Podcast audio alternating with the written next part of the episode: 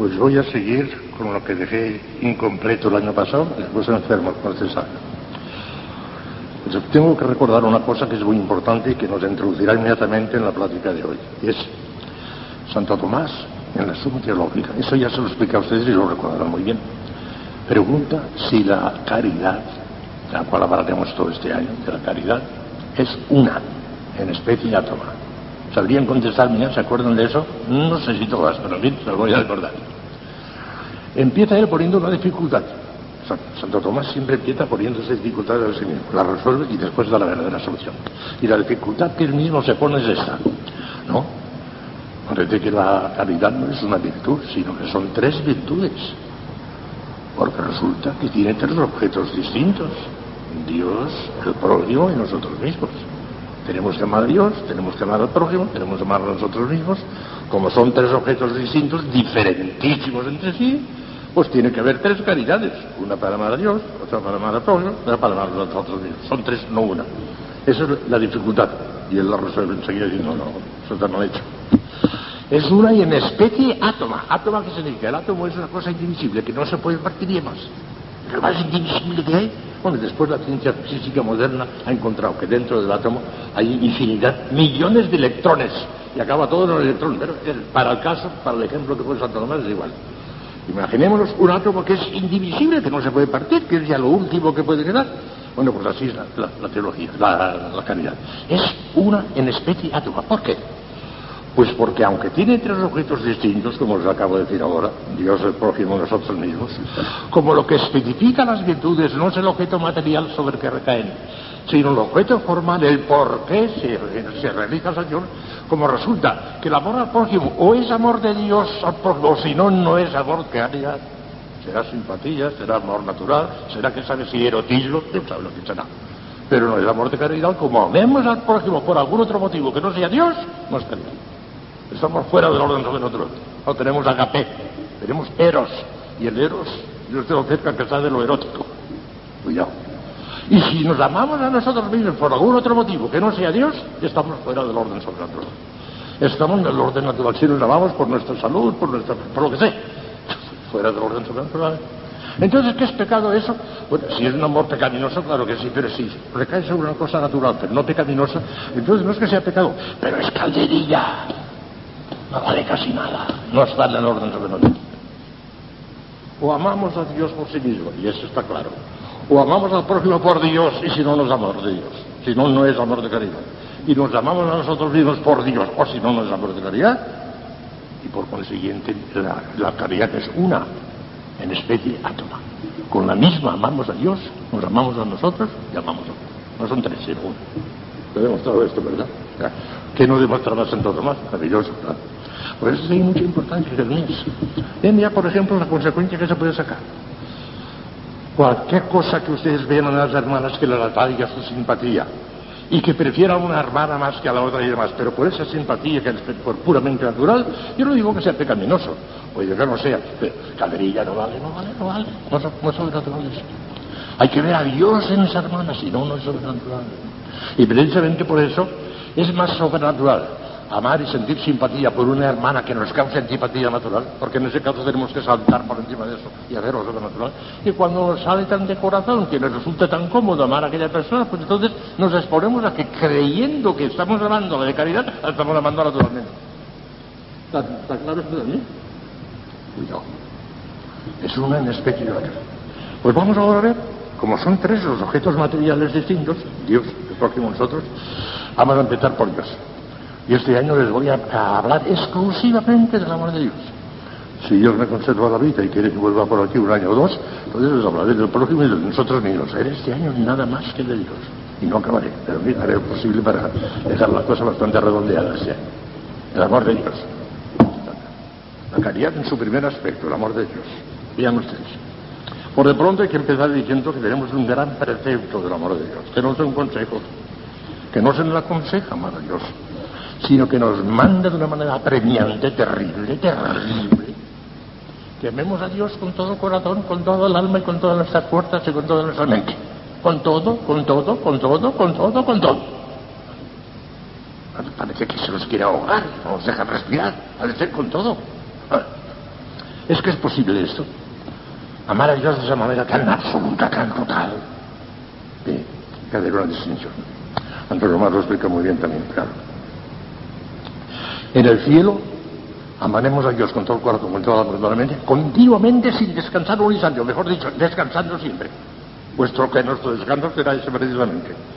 Dejar de amar a Dios en un momento determinado en el cielo, tendríamos que hacer un esfuerzo tremendo en contra de lo, corriente, lo, natural, será el primer mandamiento perfectísimamente cumplido en el cielo sí. Y fíjese por dónde. Y aquí se saca ya una consecuencia práctica. A mí me gusta mucho sacar consecuencias prácticas enseguida.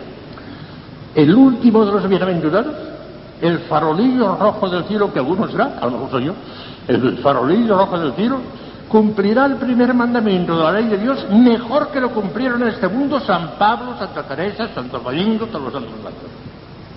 Porque no pudieron cumplirlo de una manera total, siempre, siempre, y de noche, es imposible. En ese mundo no es posible. Tenían que dormir, tenían que descansar, es imposible. De manera que como el último bienaventurado no descansará un instante sin practicar ese grado intensísimo de la Dios, cumplirá mejor el primer mandamiento el santo más grande en ese mundo. El bienaventurado eh, pues vale la pena suspirar por el cielo, ir ahí cuanto antes. Entonces, bueno, pues el último bienaventurado será más grande que Santa Teresa, no, no porque cada uno cumplirá ese precepto con la mayor o menor intensidad según el, grado de gracia que, que, que, que haya adquirida en este mundo. Santa Teresa siempre irá delante de nosotros y Santa Madre del mundo también. Y aunque crezcamos, que no sé si creceremos, los teólogos dicen que no, que nacieron los secretos, yo tengo, tengo mis dudas, pero aún suponiendo que crezcamos, los santos ya siempre irán delante de nosotros, creciendo más y más y más, más que nosotros. De manera que hay que ser santos en este mundo, sea lo que fuere. Sobre todo si es que no hicieron los decretos pero aunque se crecía. Santa Teresita de unas cartas preciosas, en una carta que escribe a su hermana, estaba en el mundo todavía, Celino no había entrado todavía en el convento, escribe una carta y dice, démonos prisa en amar a Dios con todo corazón, porque no tenemos más que esta pobre vida, no tenemos más que esta vida, démonos prisa. Y Santa Teresita, su hermana, ella se dio prisa, y lo cumple. Pues vamos a ver ahora. Aquí están los preceptos del Antiguo Testamento y el Nuevo. Mira, en el Nuevo Testamento. Nuestro Dios es el solo Yahvé. Amarás a Yahvé tu Dios con todo tu corazón, con toda tu alma, con todo tu poder. Deuteronomio 6. Ahora pues, Israel, ¿qué es lo que de ti exige Yahvé tu Dios? Sino que temas a, a, Yahvé tu Dios, siguiendo en todos sus caminos, amando y sirviendo a Yahvé tu Dios con todo tu corazón, con toda tu alma y guardando sus mandamientos de Yahvé y sus leyes, que hoy te prescribe yo para que sean Está el Deuteronomio. En el Nuevo Testamento la cantidad de veces. ¿Cuál es el mayor mandamiento? Le pregunta nuestro Señor. El primero es este. Amar a tuyo, Señor, con todo el corazón, con toda la alma, con todas las fuerzas. El segundo, semejante al primero. Tan semejante que brota de la misma virtud. Porque es una especial. Amar a tu prójimo mucho. Mayor que estos dos, ninguno. Los son mayores. Oído nuestro Señor. Y la Santísima Virgen, el magnífico que acabamos de cantar, también. El Señor ha, hecho grandes en mí porque es todopoderoso. Aunque esto viene a cuento de otra cosa que diremos enseguida. Hay un precepto maravilloso, todo el corazón, con toda el alma y con todas las fuerzas. En este mundo no lo podemos cumplir de una manera perfecta, pero necesitamos ir aproximando lo más posible, lo más posible, a amar a Dios de una manera cada vez más actual y de una manera cada vez más intensa. Eso les he hablado largamente ya en otros años. Veamos ahora los principales motivos que tenemos para amar a Dios, los principales motivos. El principal y primerísimo de todos en absoluto debía bastarnos y a los santos les y a los del cielo les basta completamente.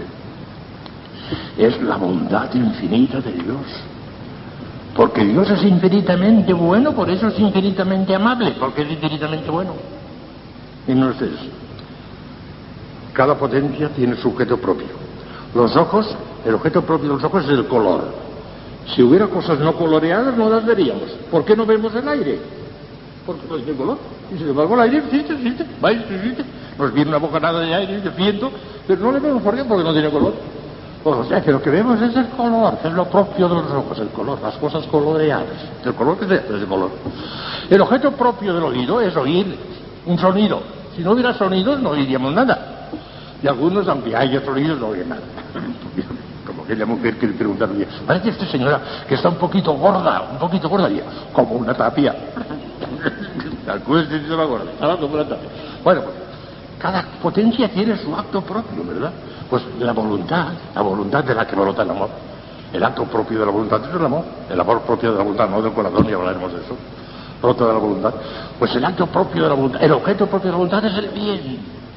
La voluntad es absolutamente imposible que ame el mal, ni en el pecador más grande del mundo, ni en Satanás. A ver ahora.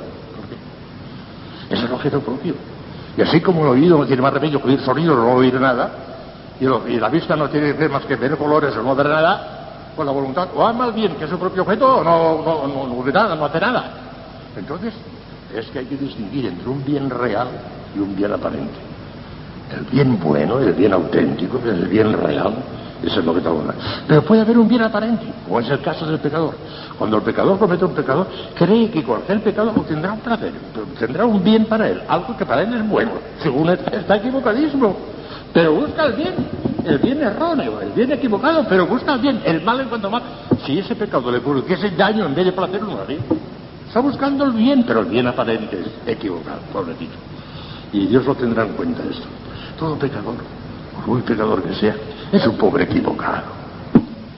Cuando más pecador sea, cuando más rebelde sea, está más equivocado, pobrecito. El Señor tendrá en cuenta esto. Parece maldad, maldad. Él cree que aquello es bueno. Él cree que tiene que hacer revolución y quemar una iglesia. Porque entonces habrá paz en el mundo y lo hace con toda su alma, creyendo que está haciendo una cosa buena. Está equivocado. Pero siempre, siempre buscando un bien. Siempre, siempre, siempre. Porque el mal no se puede buscar de ninguna manera, porque no es el acto de la voluntad, no es posible, es que es imposible que busque el mal. Buscar un mal, un bien aparente, eso sí, ahí se equivoca, pero bien aparente. Y el que busca el bien real es el que acierta, es el acto de la voluntad, el bien real. Esto es importantísimo también, hijas. Bien, la infinita bondad de Dios es el primer motivo fundamentalísimo de nuestro amor a Él. El silogismo clarísimo, el argumento clarísimo dice así. El objeto propio de la voluntad es el bien. Lo acabo de explicar a ustedes. O sea, la bondad que descubre en el objeto malo. Bondad real o aparente, pero descubre una bondad en el objeto que ama y por eso se lanza. Porque la voluntad tiene por objeto el bien. Pero Dios es la bondad infinita y por esencia. Luego Dios es infinitamente amable y digno de ser amado por sí. ¿Está claro el argumento? Está bastante claro. De tanto como es. Infinitamente amable. Porque es el infinito bien, que es el acto propio de la voluntad. Y así, por eso dicen algunos teólogos, y no andan del todo descarriados, que el pecador, aún pecando, está buscando a Dios. Sin darse cuenta. Está buscando un bien y se está equivocando, ¿verdad? Pero en el fondo, fundamentalmente está buscando a Dios sin saberlo. Porque está buscando un bien. Y el bien infinito de Dios. Muy profundo y también Pero creo que es claro, a pesar de que es muy profundo, es altísima teología, pero parece que es clara, ¿eh? Yo creo que el Señor me ha dado ese don de, de- de. El padre Sauras, no sé si debía decir esto, el padre Sauras me hizo una crítica de mis libros, poniéndolos por las nubes, me decía, el padre Rollo tiene la habilidad de hacer fácil lo difícil. Lo pone con tanta claridad que hace fácil lo difícil. Pero el padre Sauras. Es un don de Dios, sí. Me parece que no tengo. Hay algunos que, que quizá y sin quitar, son mucho más teólogos que que no tienen el don de la claridad, no saben decirlo, no saben explicar. Es un don de Dios. Sin duda ninguna. No sé por qué dices eso, no bobada. Un pecadito venido quizá que iré al purgatorio. No, Bueno, pues Dios es ah, y Dios es infinitamente pues, bueno por tres capítulos, o de tres maneras. Esencialmente, moralmente y beneficiosamente. Lo van a entender también muy claro esencialmente por su propia esencia, es infinitamente bueno y eso lo acabamos de ver ahora. Porque como es el fi- infinito ser y el ser se identifica con el bien, el ser se identifica con el bien de manera que hasta Satanás está buscando bien. Allí donde hay un poquito de bien, real o aparente, ahí está Dios. Y la existencia de una criatura, aunque sea una criatura tan mala como Satanás, la existencia de esa criatura es un bien. ¿Por qué? Porque es un ser. Y el ser viene siempre de Dios.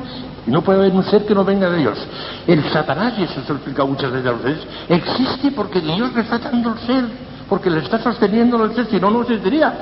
Porque todo ser donde esté, que en, un sujeto bueno, en un sujeto malo, viene de Dios. Por consiguiente, Satanás no es el mal absoluto, no puede serlo. El mal absoluto estaría en el aire, no tendría dónde cogerse y por consiguiente no puede existir. El mal tiene que agarrarse a un bien, aunque sea aparente. Y Satanás se agarra a un bien. Su soberbia para él es un bien. Él no quiere someterse de ninguna manera. Para él es un bien equivocado, pero es un bien. Y por eso Satanás no es el mal absoluto. Hay algo en Satanás. Y por eso está Dios en él, por esencia, pero esencia potente. Eso lo explica muchas veces. Está en Satanás igual que en esta piedra, o en igual que en mí, igual que el Santo Padre, todos igual. Maravilla. Dios el ser, el ser infinito. Pues precisamente por su esencia, porque es el ser infinito, porque es el bien infinito, es infinitamente bueno, infinitamente amable por sí mismo, por su esencia. Pero además una cosa muy bonita, Dios es infinitamente amable también, porque tiene la bondad infinita, por su bondad, por su bondad infinita. O sea, ver, Dios es infinitamente bueno, con bondad moral, o sea, infinitamente santo y fuente de toda santidad. Por este capítulo también. Y sé, en nosotros amarnos a nosotros mismos, desordenadamente, es el egoísmo, es pecado. Y Santo Tomás, que es la fuente y el origen de todos los pecados, es el egoísmo. Nos estamos buscando nosotros mismos contra la voluntad de Dios, es el egoísmo. Pero en Dios no solamente no es pecado el egoísmo, sino que tiene obligación de ser egoísta. Es lo único que puede serlo. Porque precisamente la santidad de Dios consiste en amarse a sí mismo. Como Él es auténticamente el bien infinito, si no se amara a sí mismo, sino que amara alguna otra cosa menos que a sí mismo, sería un desorden. Tiene que amarse a sí mismo en primerísimo lugar, no egoísticamente porque ahí el egoísmo no se da, sino que al contrario, el egoísmo de Dios es la santidad de Dios. Porque se ama infinitamente, por eso es infinitamente santo. Y la consecuencia práctica es enseguida. Luego tú serás tanto más santa, cuanto más a Dios. Cuanto más te acercas a Dios. Solamente Dios es santo. Tenía razón los aquellos judíos cuando vieron que nuestro Señor le decía al paralítico, tus pecados te son perdonados. Oye, este hombre blasfema. ¿Quién puede perdonar los pecados sino Dios? Pues para que veáis, el único que puede perdonar los pecados es Dios, ni la Virgen. La Virgen no puede perdonar los pecados. Puede interceder para que el Señor los conceda la gracia al arrepentimiento, sí, pero perdonarlos a ellos directamente el pecado no puede, porque es una criatura también. Una criatura perfectísima, pero no es Dios. Y el único que puede perdonar una ofensa hecha a Dios, que es el pecado, el pecado es la ofensa hecha a Dios, el único que puede perdonar es Dios. Y por eso, nuestro Señor cuando dijo, pues para que veáis que yo tengo esa potestad, ponte de pie y vete a tu casa. Era como decirles, pues para que veáis que yo soy Dios. Eso quería decir. Ellos no lo captaron entonces. Pero de momento que para que veáis que yo tengo potestad para eso, vete a tu casa, ya estás curado. ¿Por qué tenía potestad? Porque a Dios, el único que puede perdonar. Yo soy Yahvé, que os ha sacado de la tierra de Egipto, para ser vuestro Dios. Santos seréis vosotros, porque yo soy santo. Levítico 11:45. Sed santos, porque santo soy yo, Yahvé vuestro Dios. Levítico 19:3. Santo, santo, santo, Yahvé Sebaot, está la tierra toda llena de tu gloria. Isaías 6:3. Porque ha hecho en mí maravillas el poderoso, dice la Virgen en el Magnífica, cuyo nombre es santo precisamente acercándonos a Dios, uniéndonos con Dios, es como nos santificaremos. Y como el único vehículo que nos acerca a Dios directamente es el amor, la caridad, por eso la caridad es la quinta esencia de la perfección. La perfección consiste en la perfección de la caridad. ¿Por qué? Porque todas las demás virtudes son como el cortejo de la caridad.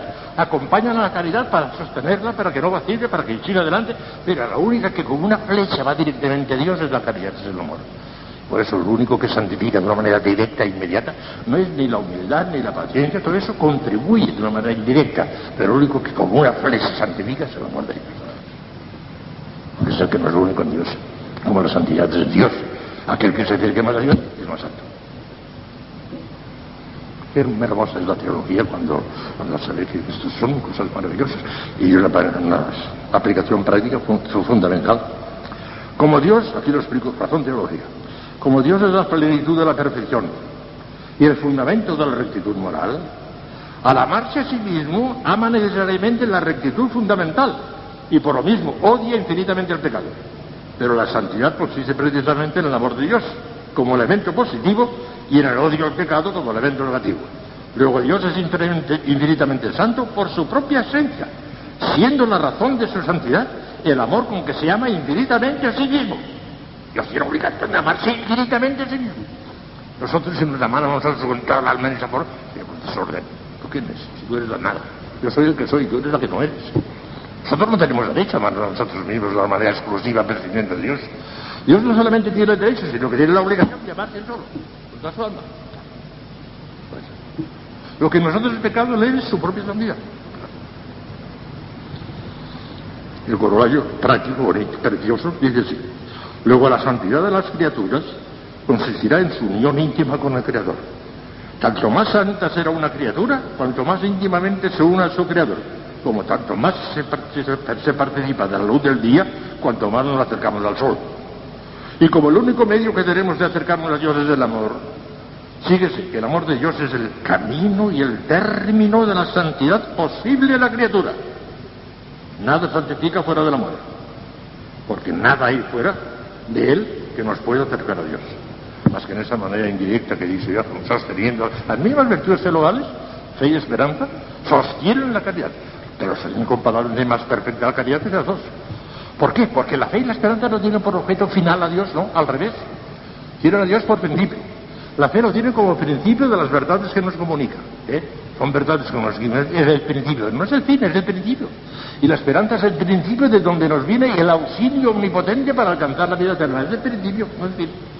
Y la única que es fin en sí misma es la caridad que va directamente a Dios como fin en sí mismo, amándole por sí mismo, aunque no tuviera ninguna relación con nosotros, aunque no nos reportara ninguna ventaja a nosotros. Hay que aspirar al puro amor. Es que, Padre, amar a Dios, pero que además me salve yo y vaya al cielo, ¿es el pecado? Claro que no, hija mía. Evidentemente ese deseo del cielo pues es, de la virtud de la esperanza, la esperanza que es virtud de igual. Pero si no fuera más que eso, desligada del amor a Dios en cuanto da, uy, la misma esperanza sería imperfecta y close. Para que podemos añadir cosas sobrenaturales, pero como una añadidura insignificante. Lo fundamental, lo fundamentalísimo es el amor de Dios directamente. No sé si me explico, pero me parece que sí, ¿verdad? Bueno, pues, ya está. Dios es infinitamente, yo finalmente, como con, con, bondad de beneficencia. Insistiremos en eso otro día. Dios es infinitamente bueno con bondad de beneficencia, o sea, infinitamente bienhechor de los demás. Qué lejísimos está Dios del egoísmo, Dios mío. Si es acaso ha sacado las cosas de la nada por pura iniciativa liberal, por generosidad, si a Él no le añadimos absolutamente nada. La creación no le añadió absolutamente nada en absoluto. Se quedó igual que antes. No le añadió nada. Y nosotros, con toda nuestra santidad vida y por haber, no podemos añadirle nada. Bendito sea Dios que no podemos añadirle nada. Yo tendría mucha pena. Si supiera que puedo añadirle un céntimo a Dios, tendría mucha pena. Porque eso significaría que no es infinito. Y prefiero que sea infinito, aunque yo no tenga el gozo de poderle regalar un céntimo, que no se lo podrá dar. Todo lo que yo le puedo dar a Dios ya lo tiene. Nuestra santidad no le añade absolutamente nada. Y nuestros pecados no le quitan absolutamente nada. El infinito no puede crecer ni decrecer. Está fijo. No puede crecer, no se le puede añadir nada, ni puede decrecer. Dios no puede pecar. Es intrínsecamente imposible que Dios pecase. No puede ser. Ni tampoco crecer, no puede crecer tampoco. Entonces, ¿por qué creo, hija mía? Porque es infinitamente bien hecho. Nos creó nada más que por Él. Mañana quizá el día que nos toque eso, ver de qué manera Dios nos amó desde toda la eternidad con la creación, que es algo que asusta, me da miedo. Dios es infinitamente bienhechor. ¿Cuánto bien está derrochando continuamente? Él no necesita para nada. Sin embargo, quiere, es su voluntad que nos, que nos. Quiere que quiere que nos santifiquemos la alma pero no porque nuestra santidad le vaya a añadir nada que no haga, sino porque nos añade a nosotros. Y es lo que quiere decir. Dios es feliz haciéndonos felices a nosotros. Y eso quiere que seamos inmensamente felices, inmensamente santos, pero por nosotros, no por Él. Insistiré sobre eso porque es una cosa importantísima. Habla que la digo.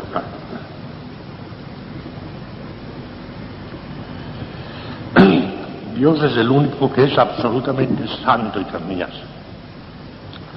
Las criaturas son solo relativamente, unas más y otras menos, pero la que más, a distancia infinita de Dios, a distancia infinita, sea la criatura que sea, aunque sea la más perfecta de las criaturas, ha salido de la mano de Dios, que es la Virgen. no es infinitamente perfecta. Aún la santidad de Cristo, llamamos, que la gracia de Cristo es infinita, pero hay que saberlo explicar también. Porque la gracia o no es nada o es la participación de la naturaleza divina. Cristo, por la unión hipostática, tiene la plenitud de la naturaleza divina, pero por la unión hipostática. Por la gracia que la tiene también en su alma, por la gracia tiene una participación inmensamente grande, pero infinita no puede ser. Porque la gracia no puede ser infinita. Es participación. En Cristo hay una gracia de unión infinita, eso sí, la unión hipostática. Eso es infinita. Es Dios personalmente. Pero por la gracia, que es una realidad que tiene en su alma como la tenemos también nosotros, tiene inmensa, la plenitud inmensa de la gracia que puede inundar el mundo entero con su gracia, pero infinita no. Y cuando decimos que Cristo tiene gracia infinita, hay que saberlo explicar. ¿En qué sentido sí? ¿En qué sentido Y la Virgen, si hubiera vivido un día más, como ella estaba creciendo continuamente en gracia, tendría más gracia que el día anterior. Por consiguiente, hubiera sido más santo si hubiera tiene también una plenitud inmensa. La gracia de María, también le decimos de María, lo estoy de acuerdo, es tan grande que vale para la santificación de todas las criaturas. No hace falta llegar a la de Cristo, con la de María basta. Pero que sea infinita no es. Como también la participación de la santidad de todos los seres tampoco sería infinita, todos juntos ni todos separados, no es infinita. ¿Entendido? Yo no sé si me meto en camisa ante barros, porque esto es altísima teología. Pero hija mía, yo quiero que tengan ustedes una virtud seria, razonada en lo que cabe, en lo que cabe, porque son más que chispazos de luz que nos vienen de la, revelación de Dios y de la teología. Pero conviene que sea una, una piedad ilustrada, que no vaya a, a y a locas, sepan por qué se tienen que santificar que de día y de noche estén preocupados por eso, santificarme, por, la gloria de Dios. Y esa gloria de Dios no le añado nada a Él, pero me la añado a mí. Y Él quiere que me la añada, y por consiguiente quiero la voluntad de Dios al añadirme a mí, no a Él.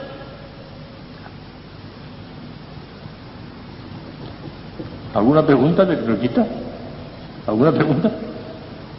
Porque hoy termino. En punto. Continuaremos que como ven las cosas de este año son importantísimas. Yo creo que a nosotros el, tema que más nos interesa pues es el amor de Dios y para eso estamos aquí y por eso queremos santificarnos por el amor de Dios. Pues yo, pues, si estoy aquí 40 días, voy a machacar el amor de Dios, el amor de Dios en todos sus aspectos. Ya veremos cuántos aspectos. Parece que ya lo he dicho todo, si ya no me queda nada por decir, me quedan 40 días y no, y no acabaré.